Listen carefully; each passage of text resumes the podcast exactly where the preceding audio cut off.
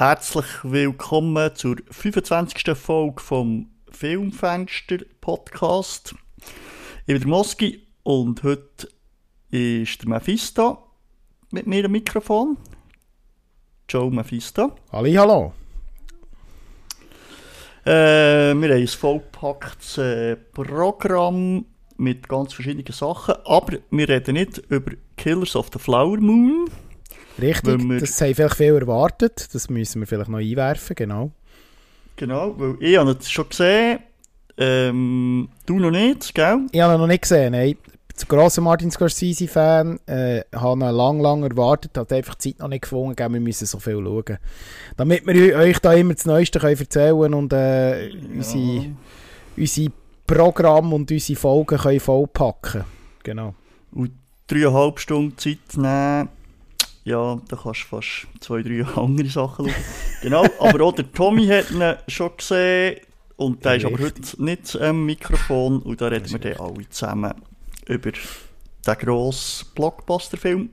Aber wir haben heute schon ganz viele verschiedene Sachen. Vor allem reden wir dann am Schluss noch über den Killer. Richtig, der neue David Fincher äh, ist redend und besprechenswert. Aber wir wollen am Anfang, glaube ich, ein bisschen anfangen mit so ein bisschen allgemeinen Informationen und Trailer, bevor wir dann so ein bisschen ein, jetzt mal, ein gekürztes auf dem Radar heute werden präsentieren. Und da wollte ich gar nicht lange umschweifen. Ich schneide mal das erste Thema an. Neben dem, dass wir heute leider noch nicht können über Killers of the Flower Moon reden haben wir euch ja in der vorletzten Folge ein grosses KI-Special in Aussicht gestellt. Auch das wird noch folgen. Wir sind noch im Hintergrund am dran arbeiten. Das wird vielleicht sogar ein Zweiteiler, also eine relativ aufwendige Geschichte. Das ist also nicht untergegangen. Das werden wir noch nachliefern. Das ist einfach eine allgemeine Info. Dann haben wir noch eine lokale Sache, äh, so ein bisschen, äh, ja, ich würde sagen, eine Herzensangelegenheit oder so etwas, was wir hier schon, im, auch schon erwähnt haben. Und zwar wird im nächsten Frühling das neue Cult Movie Attack Festival stattfinden. Über das haben wir im Filmfenster auch schon geredet. Das ist ein kleines Filmfestival in Bern, wo die sogenannte Cult Movie Gang durchführt und das wird jetzt bereits wieder, nachdem es ein Erfolg war, im Herbst, also Sommer, Herbst das Jahr, wird äh, nein, im Frühling, Entschuldigung, ähm, muss mich korrigieren, im Frühling das Jahr wird es jetzt bereits wiederholt im Frühling 24 und zwar Moski, weißt du das Datum gerade auswendig? Ja, das ist nämlich um mein Geburtsdatum rundum. Vom, genau, vom äh, 7.8. bis zum 10. März. Genau, Donnerstag, Freitag, Samstag, Sonntag findet das äh, statt im Frühling. Und die ersten paar Filme sind jetzt bereits äh, bekannt worden, die dort gezeigt werden. Also das Thema ist 90er Jahre, 90er Jahre Kultfilme, genau. Und äh, 90er ist ja äh, ein hervorragender Jahrgang äh, gewesen. Filmtechnisch auch schon, das ist absolut richtig, ja. Genau. Und jetzt haben sie eben die ersten Filme bekannt gegeben. Und zwar ist Pulp Fiction am ersten Tag, der Klassiker. Und nachher, äh, am letzten Tag ist Titanic zum Feiern. Passt Äh, als Abschluss, hä? Passt als Abschluss, genau. Letztes Jahr war ja Dirty Dancing. Gewesen. Und äh, jetzt habe ich gerade das- jetzt habe ich gerade einen Knopf. Was brauchst du für einen, für einen Hinweis? Auf jeden Fall, Filme das sie noch äh, bekannt gegeben Auf jeden Fall, schaut rein auf ihren Social Media Kanal.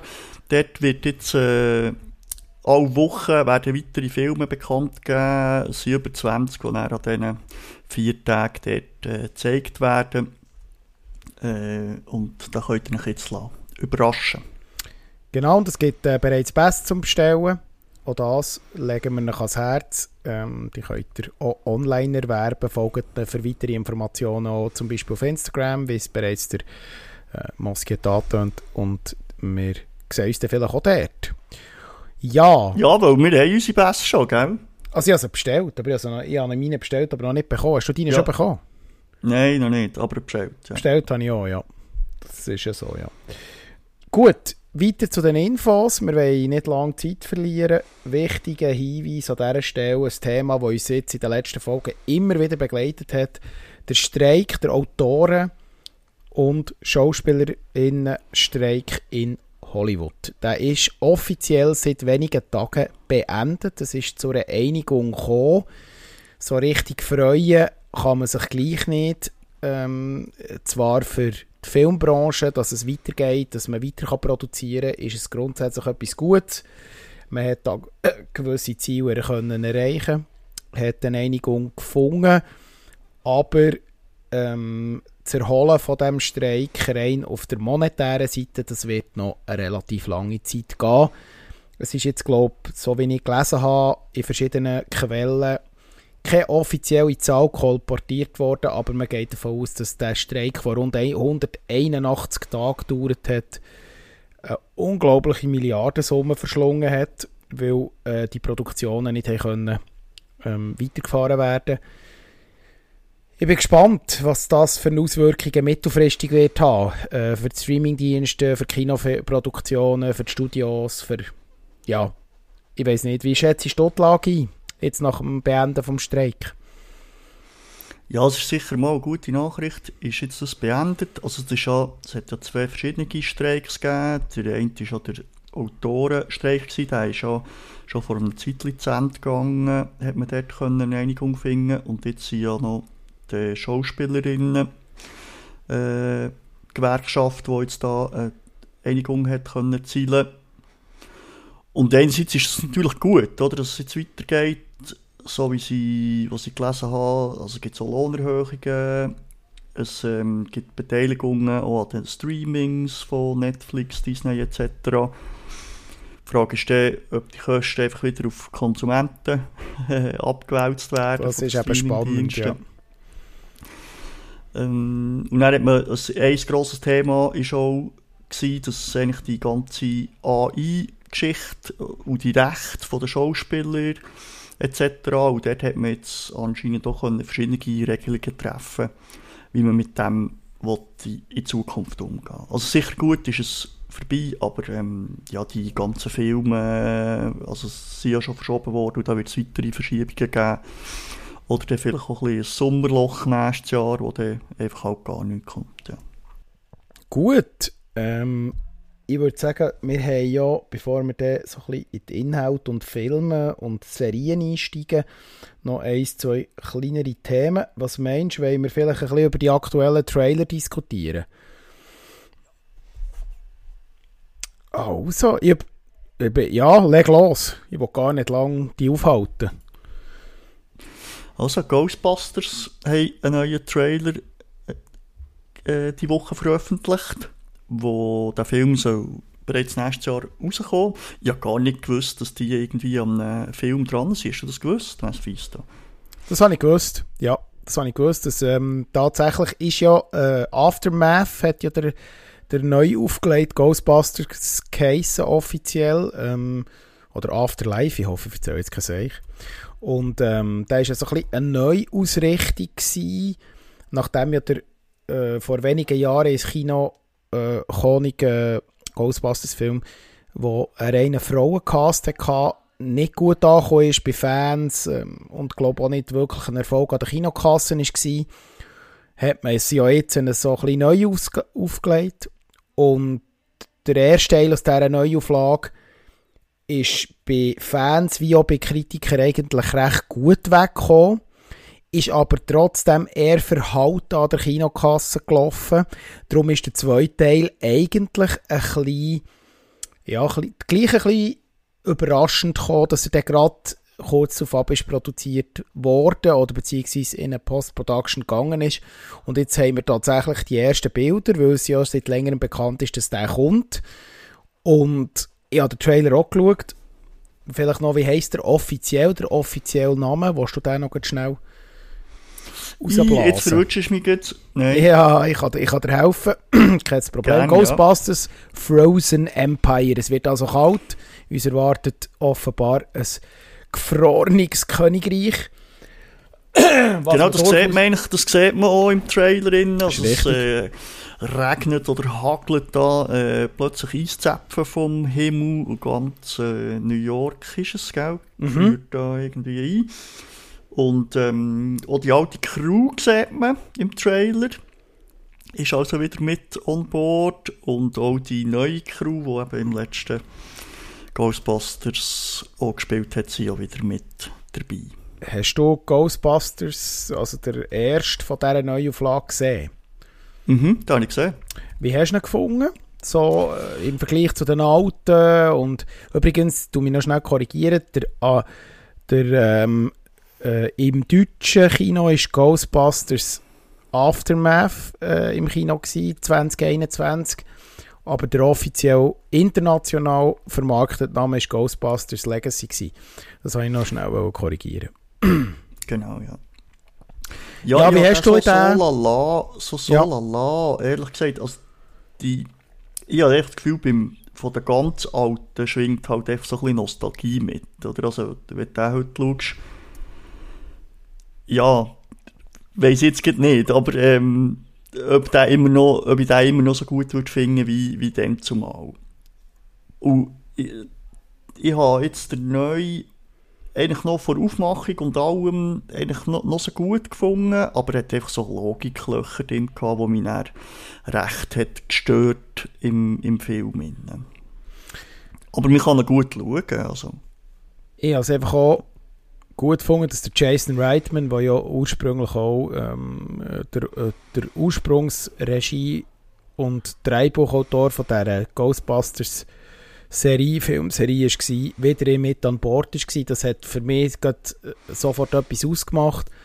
Ich bin wieder viel mehr drin, bin vor allem wegen den Kinderdarstellern ein bisschen kritisch gewesen.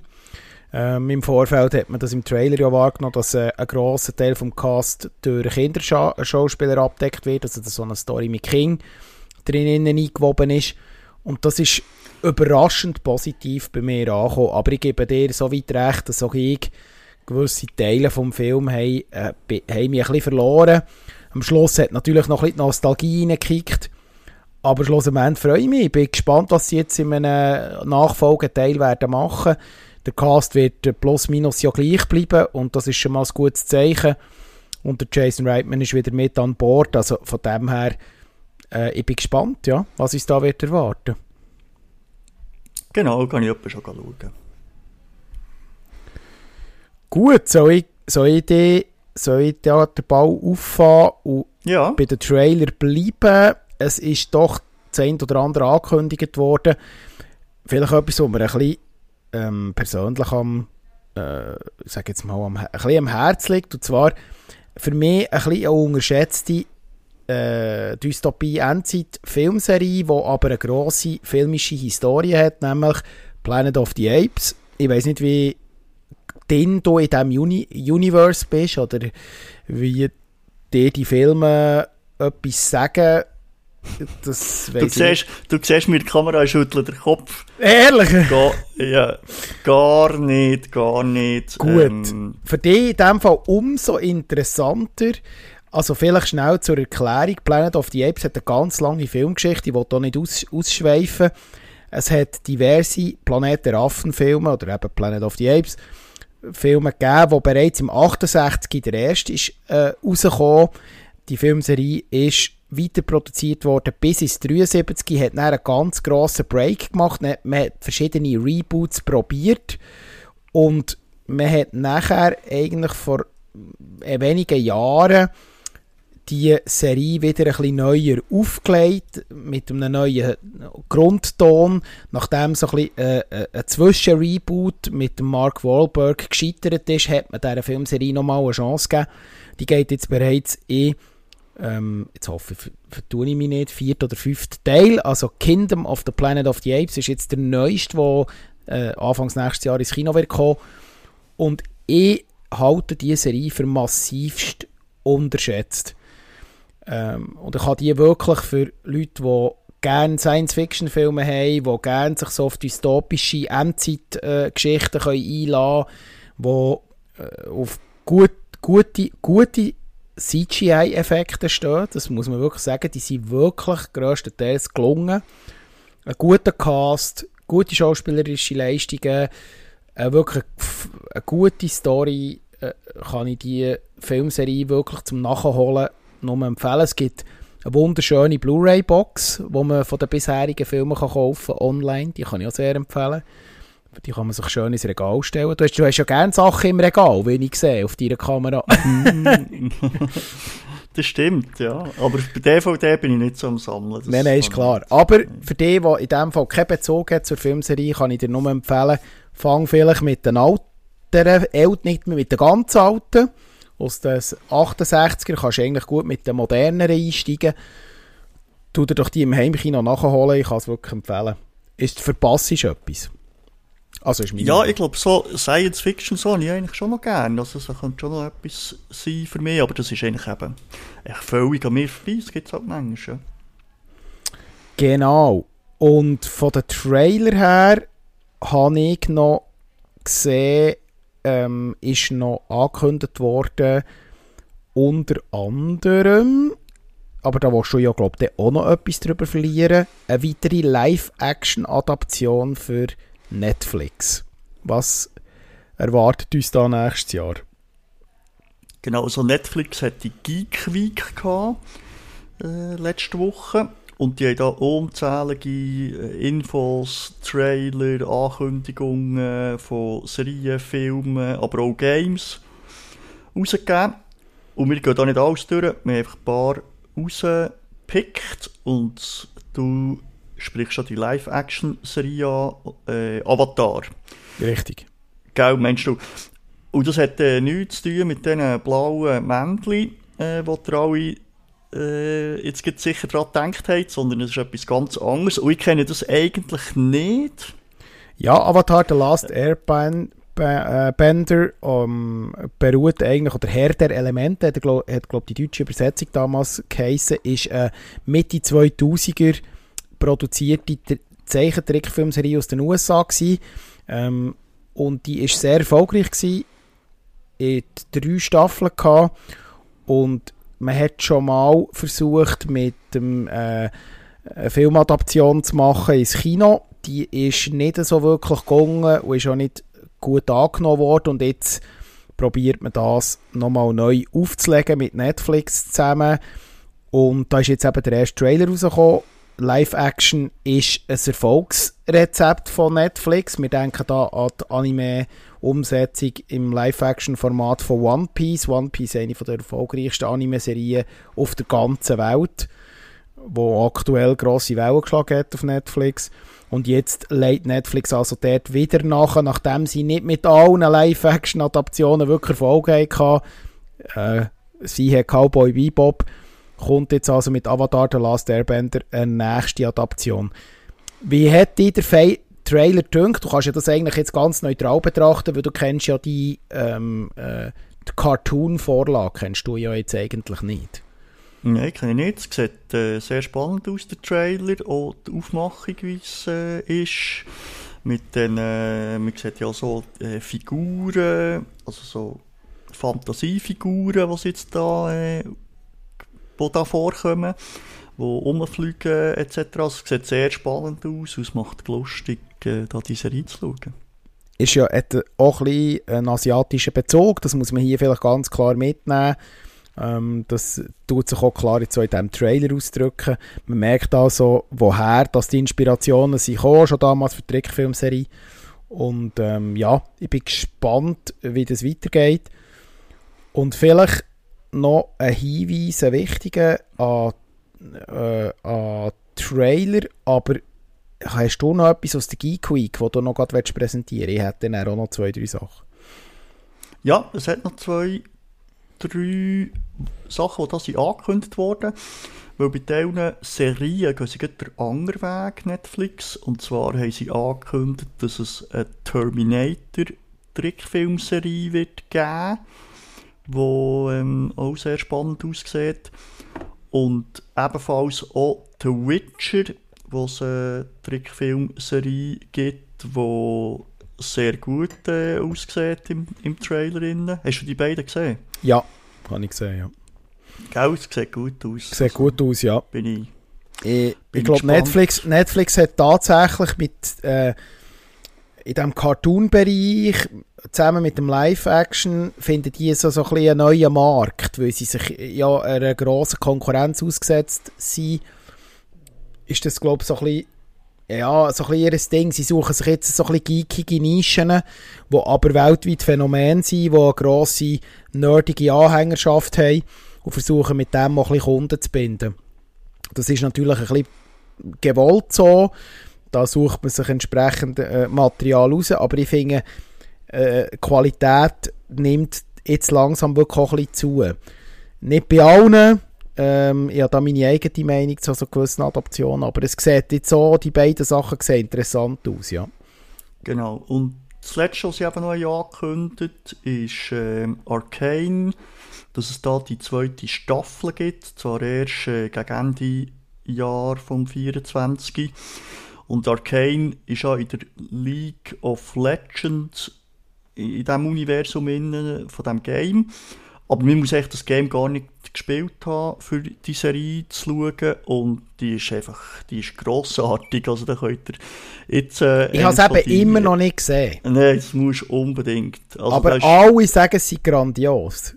Es ist, das ist so. Also okay. die erste Staffel ist wirklich ähm, ja, perfekt gewesen. Also erstens von der Aufmachung her, wie die, wie die Figuren auch gezeichnet äh, sind. Aber da stimmt einfach auch jeder Charaktertyp äh, und, und dort die ganze Story, die da drinnen ist. Also ja, wirklich sehenswert und darum da freue ich mich extrem auf die zweite Staffel. Aber eben, es geht noch ein Jahr, bis die rauskommt. Ich bin gespannt. Äh ich werde mir unbedingt auch die erste müssen nachholen. Ich höre so viel Gutes und Positives, weil äh, ich denke, das, das ist fast, fast zwangsweise. Ja, absolut macht das. Was hast du noch von der Geek Week? Nimm, ich bin durch. Sehr gut. Ja, nein, ich werde einfach noch darauf hinweisen, wir haben ja in letzter Zeit so ein bisschen ja, sind ja mit, mit Animationsfilmen und ähm, gerade mit Pixar ein bisschen härter ins Gericht gegangen oder auch mit äh, Pixar äh, Produktionen äh, sind die letzten paar Sachen nicht so gut angekommen. Ich werde darauf hinweisen, dass seit wenigen Tagen der neue Trailer zu Inside Out das ist, also der zweite Teil, Inside Out 2. Und ich finde das wirklich einer der besseren Pixar-Filme der letzten Jahre. Und ich habe wirklich die Erwartung, dass das etwas könnte werden könnte. Hast du Inside Out gesehen, der erste Teil? Nein, habe ich nicht gesehen. Gut. Also, auch dort, der Trailer, äh, zu Deutsch übrigens, alles steht Kopf. Ich finde das wirklich ein gelungener, gelungener Film. Ein gelungener Animationsfilm, der ein, ich finde auch ein wichtiges Thema behandelt. Äh, so ein bisschen das, Gefühl, das Gefühlsleben von jungen Leuten, von, von Teenagern wird eigentlich in diesem Film verarbeitet. Und das auf eine sehr lustige und sehr kreative Art. Und ich hoffe doch, dass das eine gute Geschichte gibt. Ich habe zumindest ja, wirklich grosse Hoffnungen. Ja. Ähm, dann, was haben wir noch auf dem Programm? Was habe ich unterschlagen, bevor wir nachher in das, was wir gesehen haben, übersteigen? Haben wir etwas unterschlagen? Ähm, nein, ich glaube. Gut. Nein, ist gut. Dann gehen wir mal so ein bisschen weiter. direkt rein. Und zwar, wir steigen jetzt eigentlich ein, jetzt das, was wir eigentlich immer machen, nämlich jetzt auf dem Radar und was können wir euch empfehlen, was haben wir gerade gesehen, was ist gerade bei uns auf der Linse gewesen. Und bevor wir dann eigentlich so zum Hauptthema vom, der heutigen Folge kommen, nämlich den Killer, den du schon angekündigt hast, würden wir noch so über zwei, drei andere Sachen reden. Und ich lade dir mal den Vortritt. Was hast du neben dem Killer noch gerade geschaut? Ich habe Creed 3 geschaut, daheim im Video und Demont ist er jetzt da. Der ist schon das Jahr rausgekommen, der Creed im, im Kino und ist jetzt eben, kann man jetzt mieten. Das ist ja ähm, auf Basis von der Rocky-Story in den ersten zwei Creed-Filmen hat der äh, Sylvester Stallone noch mitgespielt. Jetzt hier im dritten Teil ist er nicht mehr dabei und der Michael B. Jordan, der die Hauptrolle spielt, hat jetzt hier mit diesem Film auch das Regiedebüt gegeben. Du hast den nicht gesehen, gell? du hast einfach die ersten zwei. Ja, die ersten zwei gesehen, ja. Also die anderen Rocky-Filme natürlich auch und von den Creed-Filmen habe ich die ersten zwei gesehen. Die habe ich eigentlich recht gut gefunden. Ähm, hey, ich habe gerne Boxfilme, habe ja selber mal geboxt. Darum habe ich noch ein bisschen wahr, das habe ich Ja, ja, jetzt habe ich ja selber mal geboxt. Da habe ich einen persönlichen Bezug noch zu diesem Sport, wobei das natürlich, ja, ich sage es jetzt ein bisschen böse, mit richtigem Boxen hat das wenig zu tun, aber es ist... Äh, die Hollywood-Interpretation vom Boxsport. Aber das ist ja schon okay, Rocky. Aber jetzt habe ich ein bisschen mehr Respekt vor dir, als das ich ist, das jetzt. Das ist, äh, das ist, äh, die, das ist die, die, die, Interpretation. Ja, tatsächlich. Also, ich habe gerne eigentlich Boxfilme an und für sich. Und äh, werde den auf jeden Fall noch schauen. Ich werde den noch nachholen. Ähm, weil die ersten zwei haben mich tatsächlich gut gedacht. Und der Michael B. Jordan ist da wirklich in gute Fußstapfen vom Sylvester Stallone treten. Das muss ich wirklich mal sagen überzeugt. Ja, obwohl ich tue dir vielleicht die Vorfreude ein bisschen nehmen. Also ich finde es, für das vorwegzunehmen, ich finde es der schwächste Teil von der ganzen okay. Reihe. Also es geht eigentlich darum, dass der, äh, der Creed hat eigentlich aufgehört äh, boxen. Der ist nicht mehr äh, selber aktiv. Er hat jetzt ein, so ein Boxstudio, wo er da die jungen Boxer ausbildet. Und er kommt aber ein Jugendfreund von ihm aus dem Knast raus, nach x Jahren, wo er im Gefängnis war. Und äh, der taucht dann wieder auf. Das ist gespielt von Jonathan Majors. Und die, der geht dann dort in das Boxstudio trainieren und dann geht es da irgendwie so weiter. Auf jeden Fall ist das dann so, dass daraus raus sich so eine ja, Rivalität dann aufbaut und dass dann schlussendlich die zwei gegeneinander wieder boxen. Äh, also dass da der Creed sagt, ich gebe mein Comeback weg einem Vorfall, den ich jetzt nicht ausspoilern und nachher gehen die dann zusammen da wieder in Ring. Also eigentlich eine klassische Boxfilm-Story, wie man es ja schon eigentlich kennt. Ja, genau. Und es gibt auch so, also es ist ein bisschen Referent so zu den alten Rocky-Filmen, wo es ähm, ja so ein bisschen ähnlich ja zu und her auch schon äh, ist gegangen. Aber was hier so ein bisschen fehlt an dieser Story, dass eigentlich die, das sind zwei Freunde waren und es schafft es irgendwie nicht, so richtig aufzuschlüsseln oder so die Rivalität so wieder richtig aufzubauen. Mhm. Und das, das fehlt dann dem ganzen Film. Oder auch natürlich am, am Schlusskampf. Oder? Das, wenn die Rivalität nicht richtig überkommt, die die zwei miteinander haben, mhm. die Kontrahenten, ja, dann ist das einfach für einen Boxfilm wie äh, das Lebenselixier genommen, oder? Mhm. Äh, und, und, und das merkt man dem Film eigentlich so ein bisschen an. Und das ist eigentlich sehr schade, weil also auch der Schlusskampf ist sehr gut äh, inszeniert, sie haben so eine äh, bestimmte Technik, das tue ich gar nicht, also sieht eigentlich wahnsinnig gut aus, tue ich auch nicht gross spoilern, dass wie die, ähm, Zuschauer ausblendet werden und mit dem, also sie sind wie allein in dem Ring oder in dem Stadion innen und das soll ja so ein bisschen verdeutlichen, dass es ja gar nicht darum geht, äh, wer, also dass es eigentlich nur um sie zwei geht, die da kämpfen, oder? Mhm. Und mit ihrer Vergangenheit und Geschichte, die sie hatten. Und das ist wahnsinnig gut inszeniert, so. Und das finde ich eben ein bisschen, ja, ein bisschen schade, haben sie das nicht geschafft, den Spannungsaufbau da herzubringen. Ja. Ja, Creed 3. Definitiv etwas zum Nachholen. Gibt es ja bereits für das Pantoffel-Kino ähm, ist äh, schon länger ausgelaufen bei uns in der Kinolandschaft, aber könnt ihr streamen. Weißt du, wo er aktuell verfügbar ist? Ja, überall kann man den, also irgendwie äh, Blue TV kann man mieten, Apple TV, also diverse Plattformen. Genau. Sehr gut. Ja. Was hast du gesehen? Ja, diverses. Ich steige mal mit dem kontroversesten ein. Äh, und zwar habe ich äh, nach einigen Jahren mich wieder mal ein bisschen bemüht, äh, ein bisschen South Park zu schauen.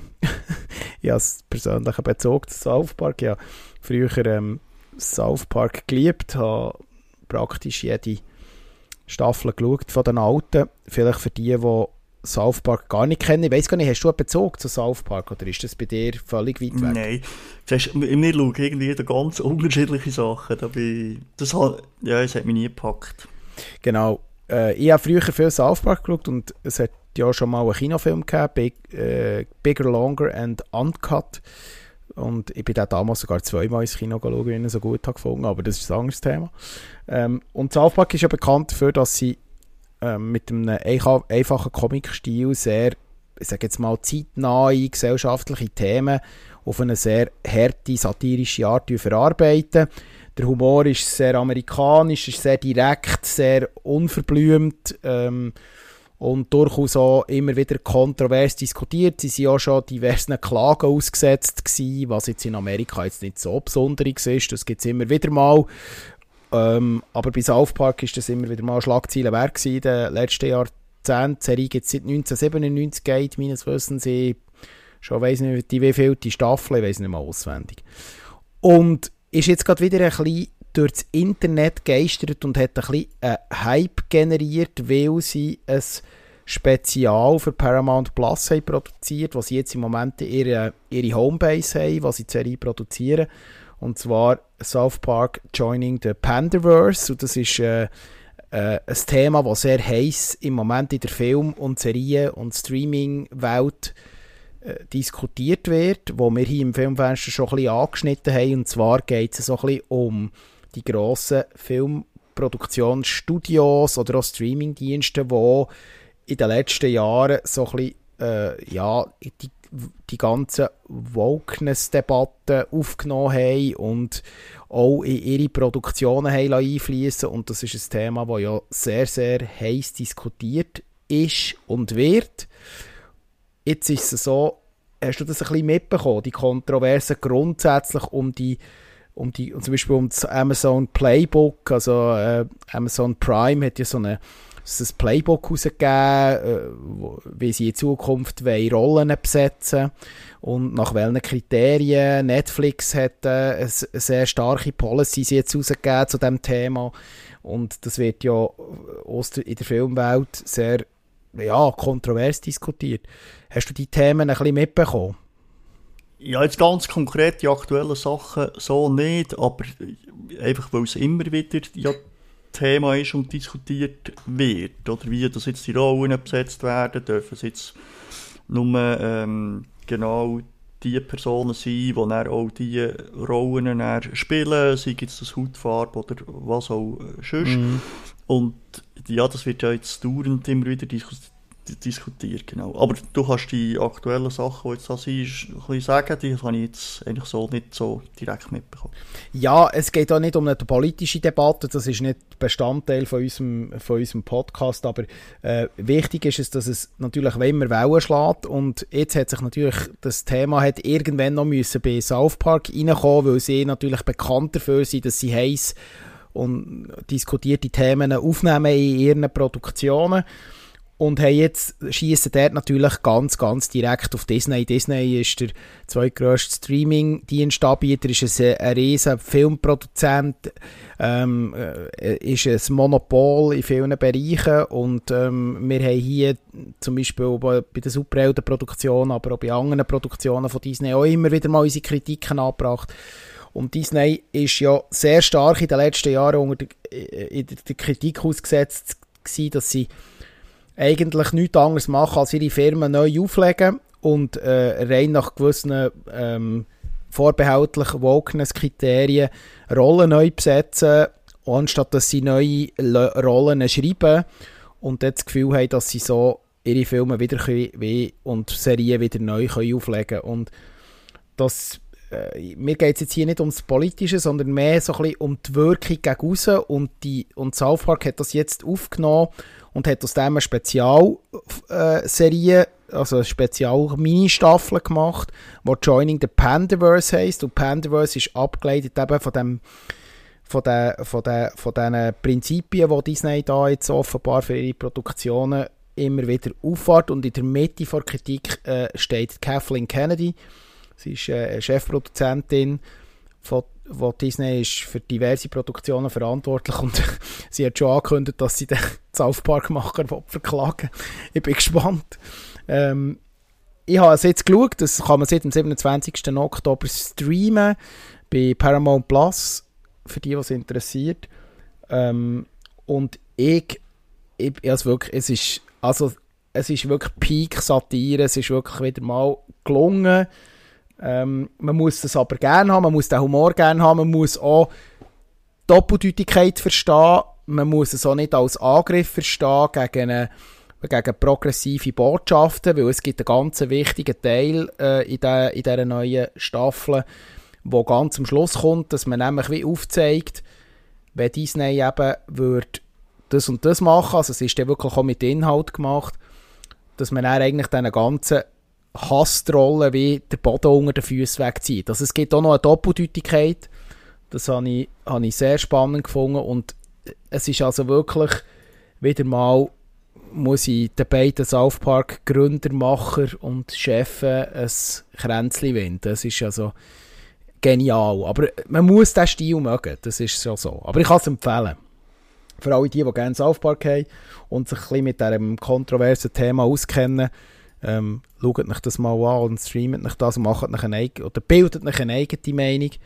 Ähm, ja, das noch zum Thema South Park. Genau. Das ist gut. Ähm, ich habe vorhin noch etwas vergessen zu sagen bei Creed 3 und das ist schon noch wichtig, dass ich das erwähne, weil es ist ein ja. grosses Lob, nämlich an Jonathan, Jonathan Majors, der eben da der Gegenspieler vom Creed spielt und der spielt grossartig äh, in diesem Film. Einfach seine Präsenz, äh, die er hat, äh, läuft er da Michael B. Jordan ein bisschen den Rang ab. Und äh, der macht das wirklich äh, sehr gut. Und darum bist du schon manchmal so ein bisschen hin, wem sollst du jetzt denn wirklich helfen? Ja. äh, in dem, also der, der, der macht das äh, sehr gut in seiner Rolle. Darum, hier noch der Hinweis, sorry, hier noch der Hinweis von Tommy. Er hat ja der Jonathan Majors schon mehrere Mal angesprochen. Er ist ja im Moment äh, in der Negativschlagzeile seit mehr als einem halben Jahr, weil ja ein Verfahren gegen ihn läuft. Und diverse Filmproduktionen mit ihm ausgesetzt worden sind. Er ist ja vor Rollen entbunden worden. Ähm, einen offiziellen, äh, also einen offiziellen Gerichtsentscheid gibt es aber noch nicht. Okay, das habe ich gar nicht gewusst. Aber ja, es tut ja nichts. Äh, ja, zur Sache, dass er hier äh, eine gute. Für die, die vielleicht den Namen googeln und sich fragen, warum das die ah, drei ersten okay. Schlagzeilen genau. irgendwie sind. Äh, er hat äh, einen Übergriff, äh, es, gibt einen Verdacht von einem Übergriff und so weiter. Also, das ist der Zusammenhang. Aber da kann man, kann man sich ja entsprechend Gut. einlesen, für die, was interessiert. Genau.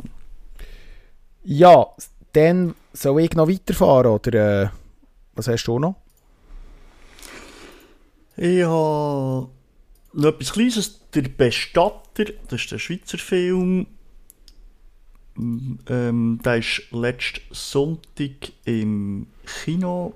Äh, im, der ist das Jahr im Kino gelaufen und eben letzten Sonntag statt dem Tatort am Sonntagabend im Fernsehen gekommen mit Mike Müller in der Hauptrolle. Ihr kennt wahrscheinlich alle Serie, die auch auf dem Schweizer Fernsehen ist gelaufen ist. Und da hat es jetzt eben einen Kinofilm gegeben, da habe ich geschaut. Und ja, ich mache es kurz, das könnt ihr nicht sparen. Äh, eigentlich, ähm, die Serie war viel, viel besser. Gewesen. Ähm, die Story geht echt so, dass sie sich in einem Hotel treffen, weil äh, seine Mutter ähm, Geburtstag feiern und ähm, dann gibt es dort einen Mordfall, wo sie dann versuchen aufzuklären, eigentlich in der alten Manier, wie sie das immer haben gemacht Es sind auch alle, alle eigentlich dabei, die in der Serie auch dabei sind, alle Schauspieler und alle Rollen. Aber es ist so ein bisschen, ja, sie wissen nicht, ob sie wollen, äh, Thriller oder so ein bisschen Detektiv sein oder dann gleich ein lustig und ähm, das geht irgendwie so nicht ganz auf. Also man muss weder lachen noch kommt irgendwie grosse Spannung auf. Also darum habe ich das, hat mich nicht so, hat mich nicht so gepackt. Äh, da habe ich die Serie deutlich besser gefunden. Aber ja, und wer es verpasst hat und nach meinem Fazit jetzt gleich noch schauen der kann das machen. Auf Play Swiss äh, ist jetzt aufgeschaltet, der Film. Der Bestatter könnt ihr das gratis schauen, weil Play Swiss muss man ja nicht zahlen. Das zahlen wir ja mit unseren Gebühren, nicht wahr? Genau. Genau. Dann komme ich noch mit einer Dokumentation hinten nachher. Ähm, ich habe auf Netflix Planet Earth Part 3 geschaut. Seht ihr das etwas? Ähm, dir das ein Begriff? Oder? nein. Und ja, Part 1 und 2 nicht gesehen. Gut. Äh, Planet Earth ist eine Naturdokumentation, unter anderem, also produziert von der BBC, unter anderem mit dem Sir David Attenborough, eine grosse Dokumentationslegende schon fast. Der Sir David Attenborough ist im Tierfilmbereich und Naturfilmbereich wahrscheinlich eine der bekanntesten Figuren. Das kann man gar nicht anders sagen. Und für Netflix ist das bereits jetzt Part 3, wo ähm, jetzt produziert worden ist, wo die ersten Episoden jetzt so sind erschienen und wo man kann streamen und was zeichnet die Serie aus? Grundsätzlich sind es einfach wirklich wunderschön gefilmte Tier- und Naturbilder über Wasser, unter Wasser, äh, auf der ganzen Welt, in verschiedenen Klimazonen, mit, einem, mit sehr viel interessanten ähm, Background-Infos. Es geht unter anderem auch tief in, in, in den Ozean. Das ist auch ein sehr spezieller Teil jetzt von dieser aktuellen Staffel. Also was ist eigentlich im noch fast unerforschten, in der unerforschten Tiefsee so anzutreffen. Es geht aber auch um viele kritische Themen, die immer wieder mal eingewoben werden. Die ganze Umweltproblematik, äh, unter anderem natürlich auch äh, die ganze Umweltverschmutzung von dem Meer, aber auch an Land und so weiter. Und was das für Folgen hat, natürlich auch für das Klima, das ist immer wieder, äh, wird immer wieder so in die Serien-Episoden eingeflochten. Und das ist sehr, sehr toll gemacht. Und man muss hier neben der ganzen technischen Umsetzung, neben den Bildern, neben, der, neben, der, neben dem Schnitt, der grossartig ist, von dieser Dokumentationsreihe, muss man einfach auch den Sir David Attenborough loben, weil der Mann ist 97 und er macht das immer noch. Und das finde ich... Das ist Wahnsinn. Das ist bewundernswert. Das ist wirklich bewundernswert, während andere mit 97 äh, A, mal müssen froh sein, ob, dass sie überhaupt noch auf dieser Erde sind und nicht irgendwo an ein Bett gefesselt, steht der immer noch ähm, für so solche Synchronarbeiten heute natürlich primär, aber auch für die Produktion selber, wo er im Off gewisse Sachen spricht, aber auch auftritt, kurz in kleinen Einspieler und immer noch überzeugt und da sitzt jedes Wort und man lässt ihm gern zu, wenn er im Off die äh, ja, Informationen weitergibt an Zuschauerinnen und Zuschauer. Und ja, sie acht Episoden werden erscheinen, sie laufen immer noch, sie werden äh, wöchentlich veröffentlicht. Und das ist eigentlich ein Must-sein, wenn man nur ansatzweise etwas mit Dokumentationen, Natur- und Tierfilmen kann anfangen ist das einfach sehr, sehr empfehlenswert. Und die Musik ist unter anderem von Hans Zimmer äh, und von Jacob Schia. Und ja, schaut euch das an. Also falls es du noch nicht hast gesehen, du kannst schon gut beim dritten Teil einsteigen und die anderen später nachholen. Ich meine, das liegt auf der Hand. Bei Dokumentationen Ja, ist das machen, kein ja. Problem. Und Genau. ich kann nicht mehr sagen, als dass man sich das unbedingt muss anschauen muss. Das kann ich sehr empfehlen. Ja, das klingt spannend, ja. Und wie gesagt, ich bin einfach immer noch, also das finde ich Wahnsinn, mit 97, dass du noch solche Produktionen mitmachst, das ist, Ja, und da ist einfach eine Leidenschaft dabei und so eine Lebensaufgabe, die du äh, dir gesetzt hast und dass du das überhaupt noch machst. Weißt du, musst ja nicht mehr, oder? Also, also einfach um das einordnen, der Sir David Attenborough hat, hat Dokumentationsfilme schon in den 40er, 30er Jahren zum Teil produziert und mitgemacht. Einfach, dass man mal die Zeitspanne sieht. Das ist einfach Also das ist bewundernswert. Also das ist, ja, keine Ahnung, ich finde fast kein Wort. Und ich bin einfach ja. wahnsinnig erstaunt gewesen, dass er immer noch so voll dabei ist mit, mit Herzblut, muss ich wirklich sagen. Der, der hat auch alle technischen Errungenschaften, die sie in der Film und miterlebt, miterlebt. ja, genau. Wahnsinn, oder? Äh, und ja, wie gesagt, also schaut euch das unbedingt an. Und du hast übrigens auch noch etwas von Netflix unterschlagen. Und zwar hast du noch etwas zum Wes Anderson, gell? Ja, das habe ich noch vor, genau. Äh, der Wes Anderson, der unter anderem ähm, bekannt ist für Grand Budapest Hotel und so sein eigenen Stil ja hat und prägt, wo es ja auch ganz verschiedene Memes und Adaptionen gibt, wo, wo ihn nachmachen, was immer sehr farbig und grell ist. Und der hat jetzt vier Kurzfilme gemacht auf Netflix. Und zwar hat Netflix vom Roald Dahl Recht gekauft. Und Roald Dahl ist ein britischer Schauspieler, so ein bisschen aus der Nachkriegszeit. Hat unter anderem Kinderbücher gemacht, aber auch eben Texte und Bücher geschrieben, so mit ein schwarzem Humor. Und jetzt haben sie am Wes Anderson vier Geschichten gegeben zum Verfilmen und das hat er gemacht und die haben wieder wirklich sehr äh, eigenen Stil, wie er das gemacht hat. Und zwar, man sieht immer die Kulissen eigentlich, die sind wie statisch da. Es wechselt dann zum Teil, aber die Schauspieler stehen da und es wird wie erzählt. Also es hat immer wie einen Erzähler, der meistens auch selber mitspielt. Und er mhm schaut er dann plötzlich wieder direkt in die Kamera rein und ist der Erzähler, also in dem, dass er irgendetwas sagt und dann schaut er direkt in die Kamera und sagt, sagte er und dann spricht er wieder weiter, was er eigentlich hat gesagt also es ist sehr speziell gedreht und auch die ganzen Kulissen, die sind eigentlich fix da, fast wie in einem Puppenhaus, könnte man meinen. Und zwischendurch kommt da irgend so eine ein Helfer rein und bringt irgendein Requisit und, und übergibt das am, am Schauspieler oder legt ihm eine Perücke an oder eine andere Jacke.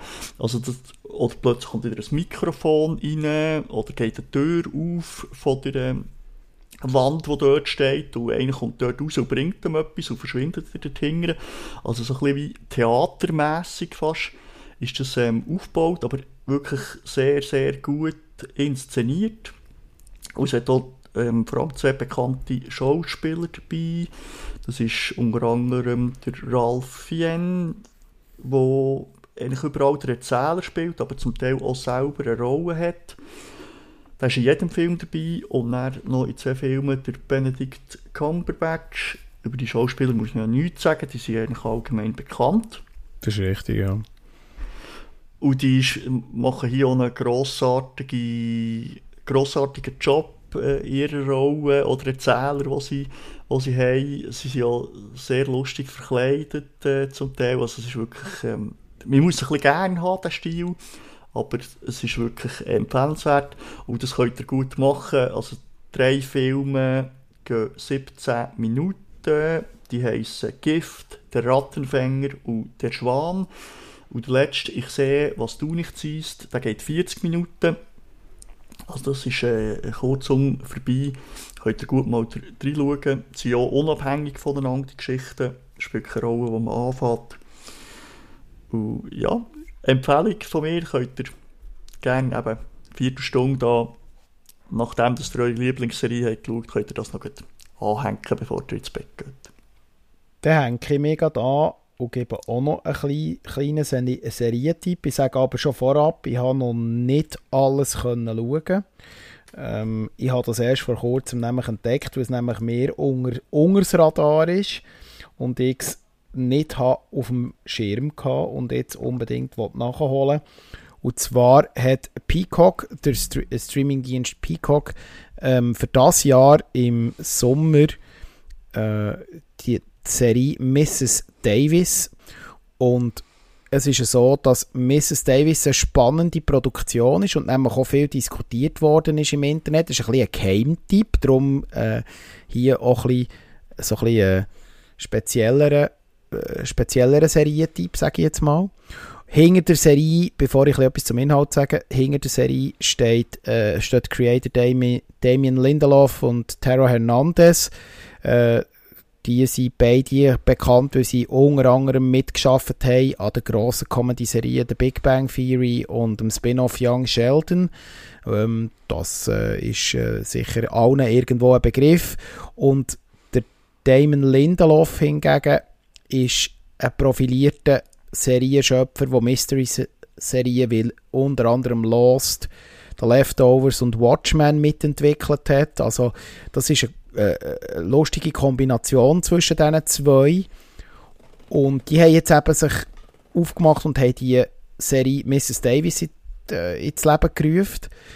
Das ist eine wilde, sehr kreative Science-Fiction-Serie, die, ja, ich sage jetzt mal so ein bisschen in einer ja, Art wie mm, so halbreale Welt spielt. Und zwar steht das Thema im Mittelpunkt, wo beim Filmfenster aktuell sehr, sehr heiß diskutiert ist, nämlich es geht wieder mal um eine KI. Und die KI hier ist, also vielleicht kurz zur Handlung, um was geht es? Äh, bei Mrs. Davis geht es darum, dass eine mächtige künstliche Intelligenz die Welt beherrscht und ein Großteil von der Menschheit ist bereits mit der KI verbunden und äh, ihr Ziel ist, das Leben der Menschen zu verbessern und ihnen Glück zu bringen.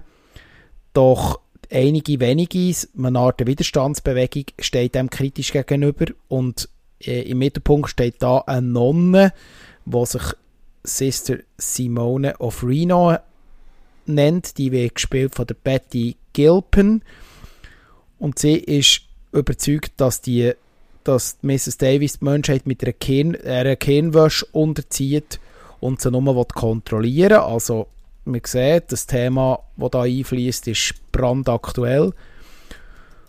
Und Sister Simone, wie sie eben heisst, schafft sich dem Einfluss von dieser allmächtigen KI zu entziehen und versucht jetzt eigentlich äh, Nutzerinnen von dieser KI um sich zu scharen, um gegen die KI zu kämpfen und die Leute aus ihrer Kirnwäsche zu befreien. Und für das zu machen, bekommt sie den persönlichen Auftrag, sie soll eine Art der Heilige Gral finden. Man weiß aber offiziell nicht, was der Heilige Gral ist. Und sie will sich dieser KI nicht beugen und sie will ihren Einhalt gebieten. Das ist so grob umrissen der Inhalt. Und ich finde, ich habe jetzt erst zwei Episoden gesehen, heisst, ich bin noch nicht durch, acht Episoden sind erschienen.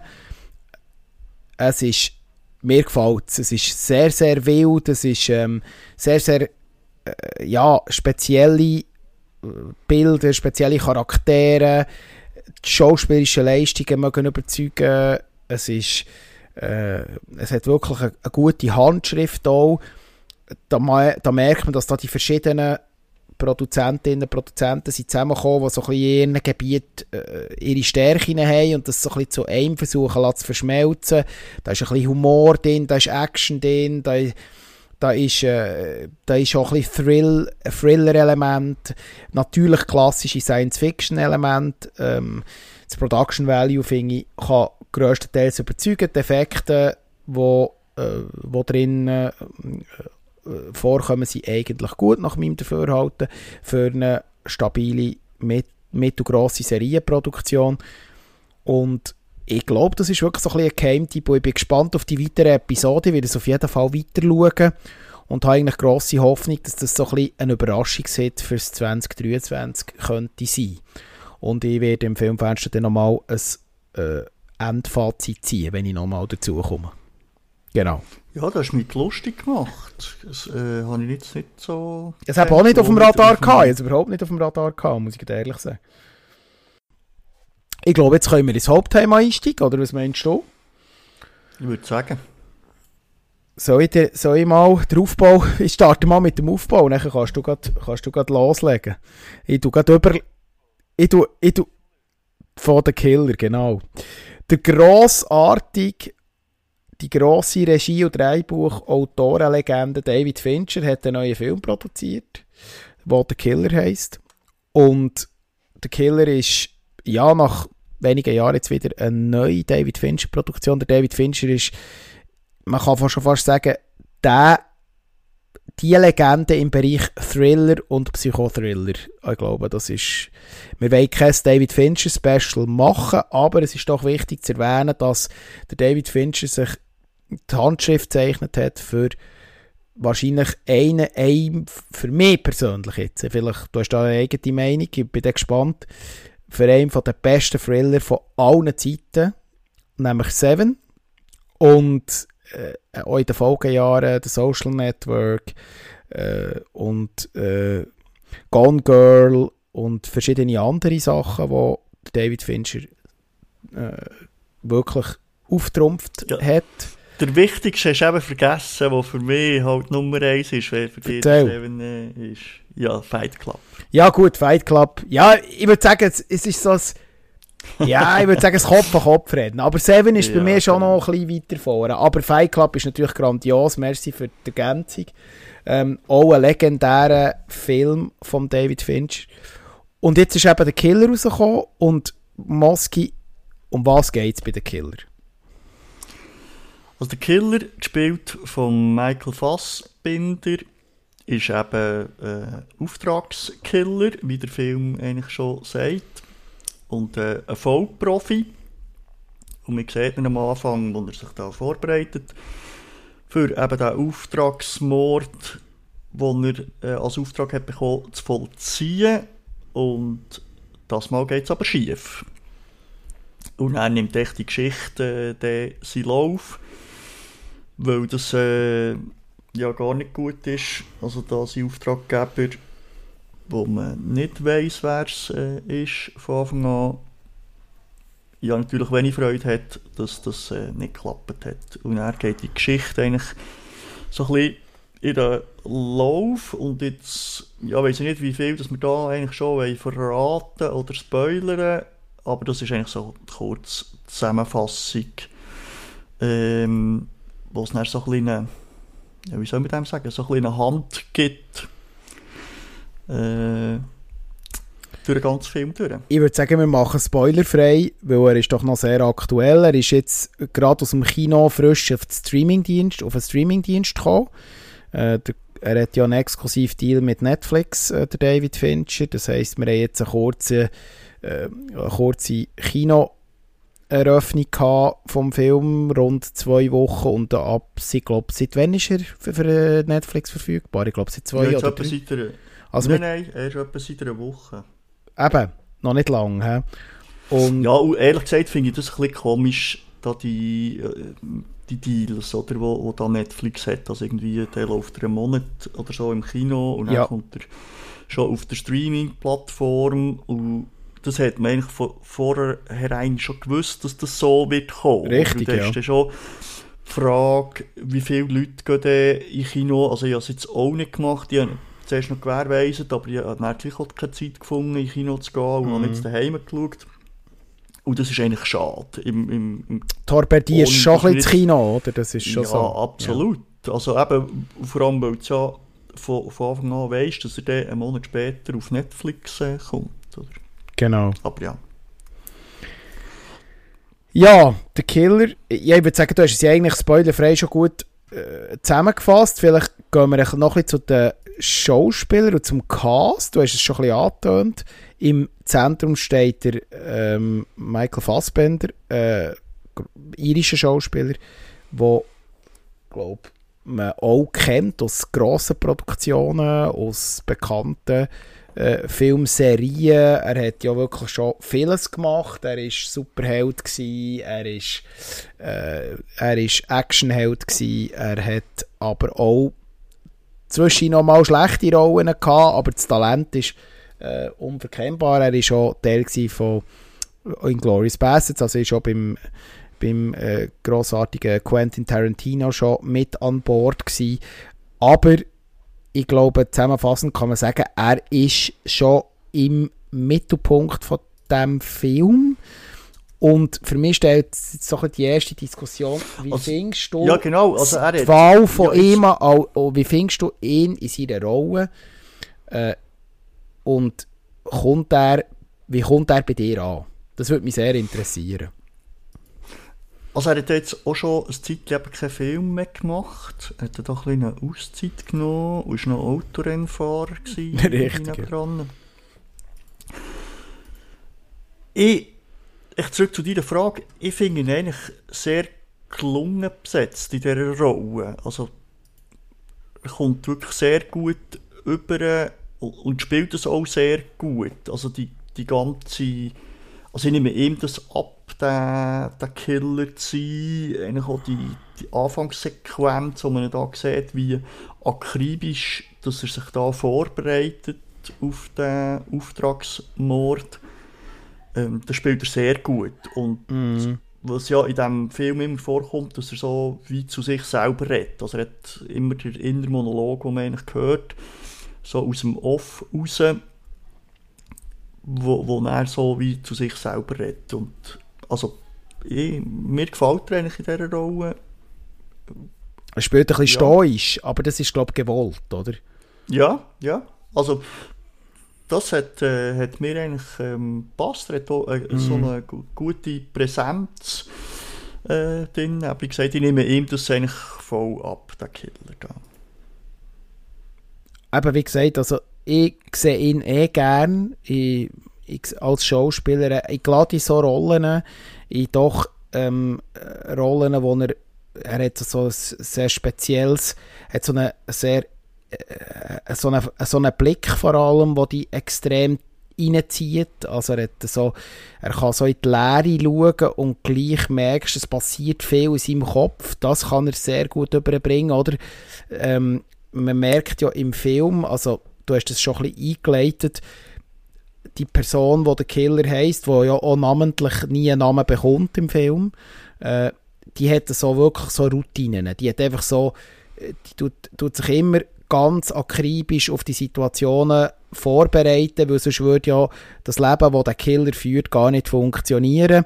Der hat also wie wirklich so Routinen, wo er sich immer wieder äh, durch den Kopf gehen, wo er sich immer wieder vergewissert, bin ich auf dem richtigen Pfad, gehe ich richtig vor, ähm, habe ich meine Sachen genauso akribisch vorbereitet, wie ich das immer mache, äh, schaue ich auf die richtigen Sachen, achte mich auf die richtigen Sachen. Und das ist hier wichtig, dass jemand in einer Rolle spielt, wo genau das nachher überbringen kann, dass er eigentlich im ganzen Film ja nicht viel sagt. Er hat, glaube ich, nicht viel Text. Ich habe es jetzt nicht zählt, mhm. aber ich hätte jetzt gesagt, aus dem Buch raus, in diesen knapp zwei Stunden Laufzeit hat er vielleicht 30 Sätze gesagt. Punkt. Ja, ja mir, zwischen ist mir das mal aufgefallen, weil er eben immer so mit sich selber redet. Ich, also, ja, jetzt so muss ich vielleicht noch präzisieren, Entschuldigung, wenn ich reinrede. Ich mhm. meine natürlich Sätze, die er als Charakter direkt in Interaktion mit jemand anderem sagt. Im Off hat er viel Text, das hast du ja schon ja, ein bisschen eingeleitet. Mir geht es um das, das ich, oder?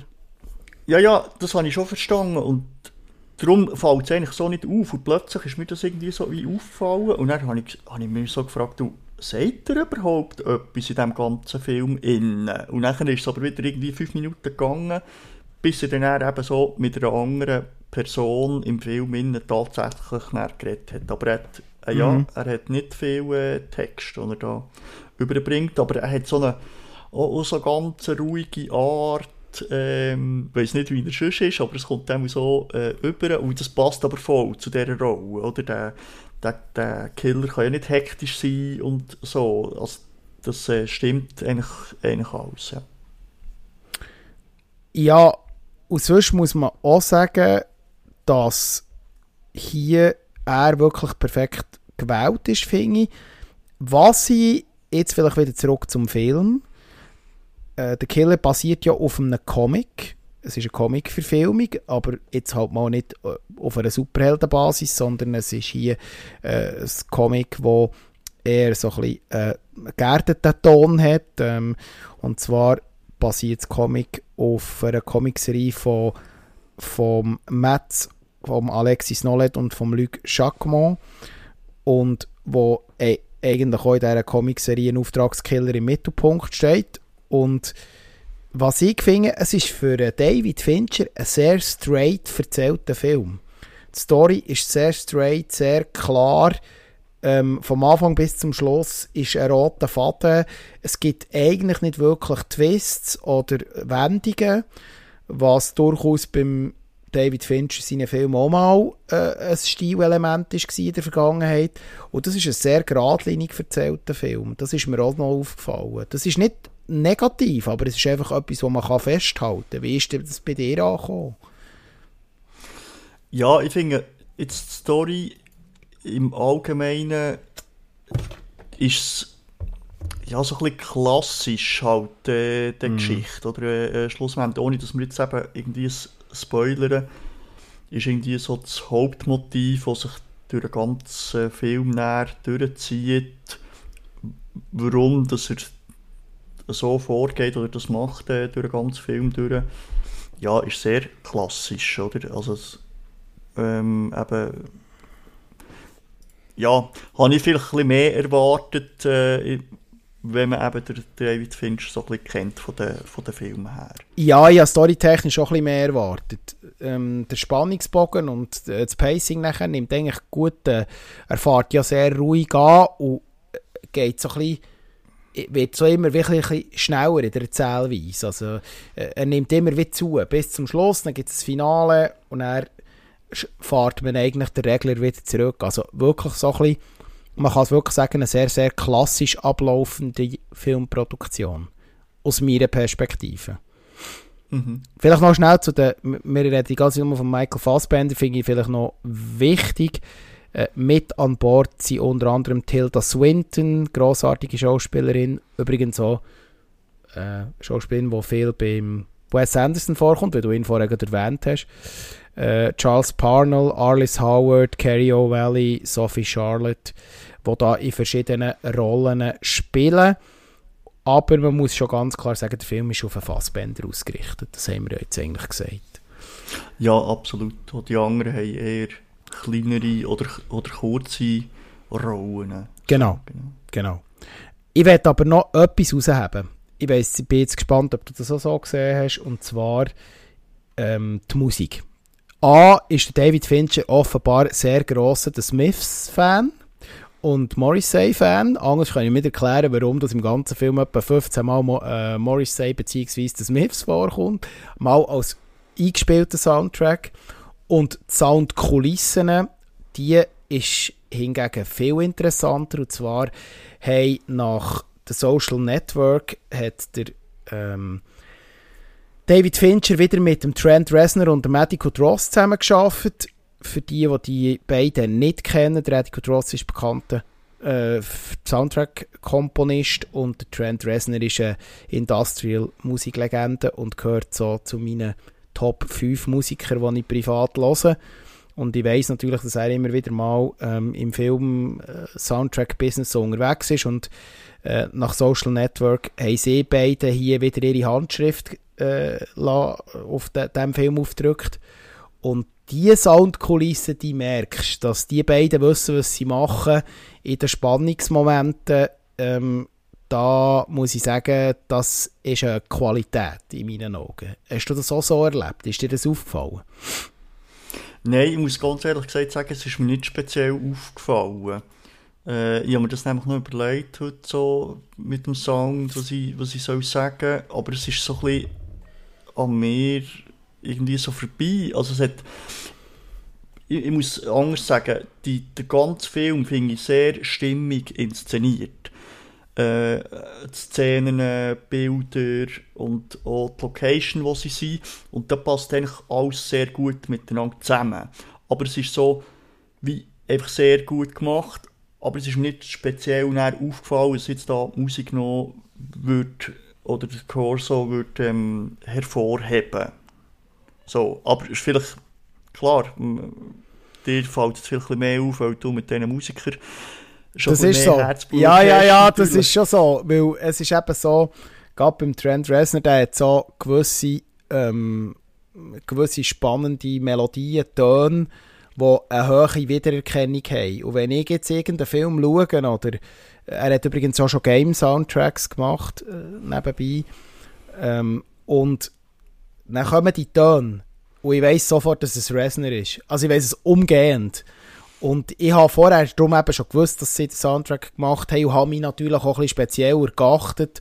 Aber es war einfach typisch gewesen, oder? Und ich rede hier eben nicht von den, von den Musikstücken, die sie einspielen, die auch ein Bestandteil sind. Ähm, die habe ich ja vorher schon erwähnt. Sondern es geht um die Soundkulissen, um, um, um einen Score, mhm. um die Hintergründe, dort, wo eben Atmosphäre so aufgebaut werden. Und das funktioniert sehr, äh, äh, für mich sehr gut funktioniert. Ähm, mhm. also, aber ich habe es auch nicht negativ gemeint, oder? Das, das habe ich auch nicht so verstanden. Ja, Genau, es ist äh, das ganze Stimmung und das ist ja auch gut, dass es so überkommt. Ich habe einen anderen so ein Kritikpunkt Erzähl. an dem Ganzen. Wenn du fertig bist mit dem. Ich habe noch etwas zur Musik sagen. Und jetzt bitte also. Ich glaube, wir können ja ein bisschen zu den Kritikpunkten kommen und dann okay. gleich mal zum Fazit übergehen, oder? Genau. Also, wir äh, haben so ein bisschen die, die Emotionen gefällt in diesem ganzen Film. Innen. Sei das einerseits von, von ihm, vom Killer, aber auch von den Nebenfiguren. Und das ist, ähm, das ist ein bisschen schade. Und darum, ja, zeitweise plätschert der Film so ein bisschen vor sich her und geht einfach so ein bisschen weiter und mir ist nicht so gepackt einfach in den Emotionen. Und dort habe ich das Gefühl, hat es viel mehr Potenzial drin gehabt. Auch mit diesen inneren Monologen, weißt, wo, wo, mm. wo immer wieder kommen, wo er mit sich mm. selber redet. Um so ein bisschen herauszufinden, hey, was, was ist jetzt das für ein Charakter, der Killer, oder? Mm. Hat er jetzt die Selbstzweifel oder hat er keine Moral? Ist er so skrupellos oder eben nicht? Weißt, wie, das hat Potenzial gehabt, dort immer so wie mit sich selber wie, wie zu spielen, oder? Und, und es hat so ganz kleine Momente, wo man so ein bisschen Emotionen ähm, spürt, wo er vielleicht auch so ein bisschen von seinem Ablauf abweicht. Das tue ich jetzt nicht spoilern.